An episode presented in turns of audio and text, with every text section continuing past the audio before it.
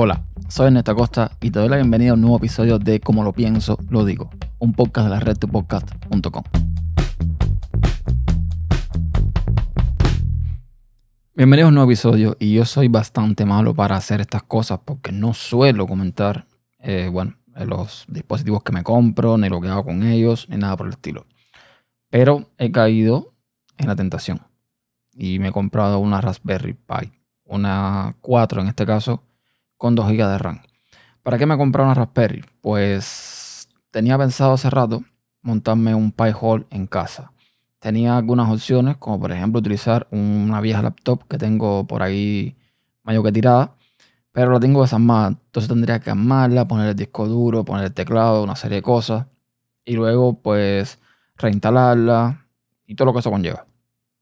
Además, no, bueno, no, no la tenía muy como una primera opción por el simple hecho de que para PyHole eh, necesitaba un ordenador que estuviese encendido 24-24. Porque básicamente toda la conexión de mi casa va a salir por esa, por esa IP. O sea, el, el, IP que tenga ese ordenador. Me refiero, por supuesto, a las peticiones de NS. No es que eh, la conexión salga por ahí, sale por el router. Pero bueno, creo que se entiende la idea. Entonces, pues aproveché una, creo que es una oferta, eh, digo yo, no sé, porque eh, vi un kit, en este caso de una, una tienda o una persona, no sé qué cosa es, pero que se llama Bill Ross, U-A-L-R-O-S, que está vendiendo un kit de, de la Raspberry 4 con 2 GB y con 4 GB. En este caso de 2 GB, que fue que me compré, cuesta unos 63.99 dólares. El de 4 vale 82.99. ¿Qué incluye este kit? Pues incluye, por supuesto, el manual. Incluye una pequeña caja plástica donde va la Raspberry adentro. Trae un adaptador de mini HDMI a HDMI, que es necesario para el que quiera conectarlo a un monitor. Trae además un cable HDMI de regalo supuestamente trae el conector a la corriente con eh, la conexión a USB tipo C, pues donde se carga la Raspberry, o donde se conecta a la corriente, mejor dicho, con un interruptor para encender y apagar. Trae además unos disipadores para ponerlo arriba de determinados chips, como el de el vía de, de los gráficos, el procesador, etcétera, etcétera. Y eh, bueno, esta caja trae un pequeño fan, pequeñísimo. Yo pensaba que era más grande, pero es bastante pequeño que eh, la mantiene, digamos, bastante, bastante fresca. ¿Por qué lo digo? Porque después de montarme toda el, eh, o sea, de ensamblarla, de instalarle eh, Ubuntu, instalé Raspbian, ya lo comentaré más adelante, pues la temperatura normal, digamos, con, por ejemplo, en la noche, que esté puesto el aire acondicionado y demás, ronda los 40 grados. Hoy por el día que no tenía puesto el aire y que hacía bastante calor, pues estaba en unos 47 grados. Y básicamente lo que está corriendo es mmm, PyHole, no está haciendo más nada. O sea, no estoy usando con, con monitor ni nada por el estilo. Un cable R, accedo a la Raspberry por SSH y listo.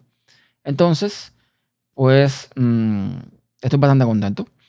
Tenía pensado hacer una especie de, bueno, de unboxing y mostrarles cómo eh, se instala todo el tema del sistema en, un, en una memoria cómo se instala PyHole. Esto a lo mejor lo haga. A lo mejor sí lo haga porque, bueno, eh, es algo que, podría interesar a más de uno. Pero bueno, eh, la cuestión es que no me instalé Raspbian instalé eh, Ubuntu porque si bien yo creo que Debian es un sistema muy, muy estable para, para todo lo que es servidores, también creo que, no sé, está un poco atrás en cuanto a paquetes con respecto a Ubuntu. Yo en mis servidores, de hecho, en mi GPS tampoco uso Debian, uso Ubuntu por ese motivo.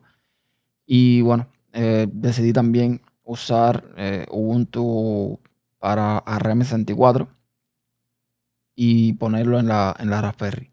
Y funciona bastante bien.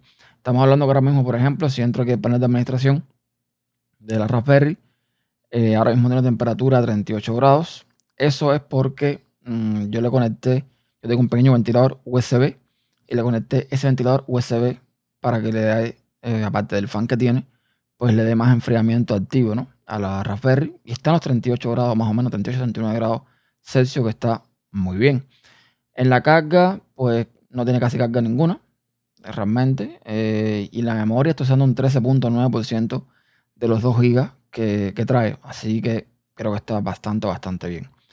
Ahora mismo eh, eh, tengo aquí, como les decía, el panel de control delante de mis ojos y estoy viendo que hay un total de 25.253 peticiones, de las cuales han sido bloqueadas 4.992.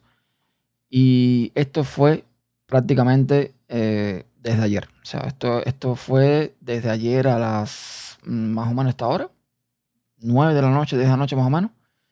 Y estas son todas las peticiones que han habido y todas las que han estado bloqueadas en la red. ¿Qué les puedo decir?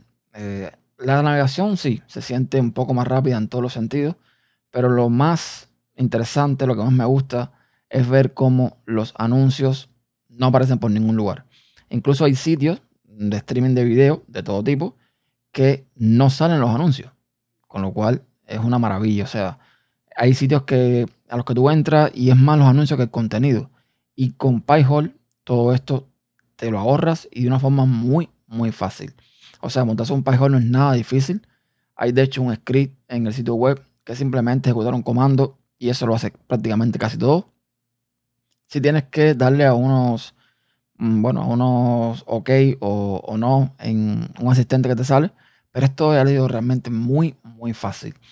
Estoy un poco frustrado en el sentido de que mi idea inicial era montar todo esto arriba un Docker, pero el ANSYS me pudo más y como yo no tengo tanta experiencia con Docker, pues decidí hacerlo por la vía fácil y ya después, con tiempo, pues veo cómo me monto todo un Docker para PyHole. Pero estoy extremadamente contento, o sea, eh, la Raspberry puede estar todo el tiempo encendida. Está conectada directamente a un cable a router. Está funcionando sin ningún problema con su ventilación. Tanto la de fan que está integrada en la cajita como el ventiladorcito USB. Y bueno, vamos a ver qué tal. Y estoy muy contento con la compra, con lo cual es 100% recomendado. Yo siempre he escuchado podcast y he escuchado a mi gente hablando de esto. Y siempre me llamó mucho la atención. Siempre me llamó eh, bueno, siempre me dio esa cosita de comprarme una Raspberry para eh, montarme el Pi Hole. Lo que pasa es que eh, yo estaba esperando por la Raspberry 4, realmente. Porque de la 3 en adelante, sí, tienen red gigabit sobre USB, pero la idea era que tuviese red gigabit eh, nativa en su conector RJ45, como sucede con esta Raspberry 4. Y nada, ya les digo, muy contento. Ya con los días iré más o menos diciendo cómo me va yendo, la experiencia que voy teniendo. Y eso es todo. Pueden encontrar todos los episodios en tupodcast.com barra como pienso digo y todos los métodos de contacto lo tienen en tupodcast.com barra contacto. Hasta la próxima.